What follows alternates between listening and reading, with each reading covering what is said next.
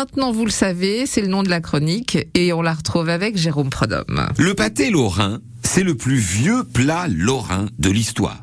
Vous imaginez, on en parle déjà au XIIIe siècle.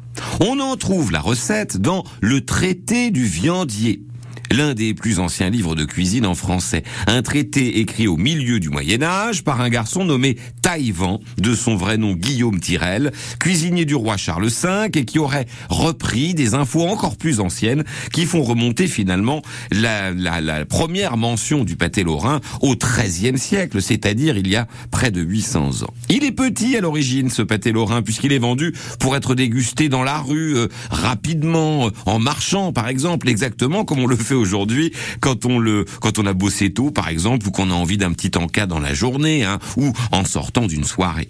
Si on en croit la légende, la pâte a changé au XVIIe siècle au moment de l'invention de la pâte feuilletée qu'on attribue d'ailleurs à un Lorrain, euh, Claude Gelé, surnommé le Lorrain d'ailleurs, qui avant d'être l'un des peintres les plus célèbres de Rome, aurait été pâtissier et aurait inventé cette pâte absolument délicieuse. Rappelons qu'un pâté lorrain, c'est donc de la pâte feuilletée qui recouvre de la viande cuite, de porc et de veau préalablement marinés dans du vin, de préférence du vin de Toul ou du vin de Moselle, mais on le fait parfois avec du vin d'Alsace.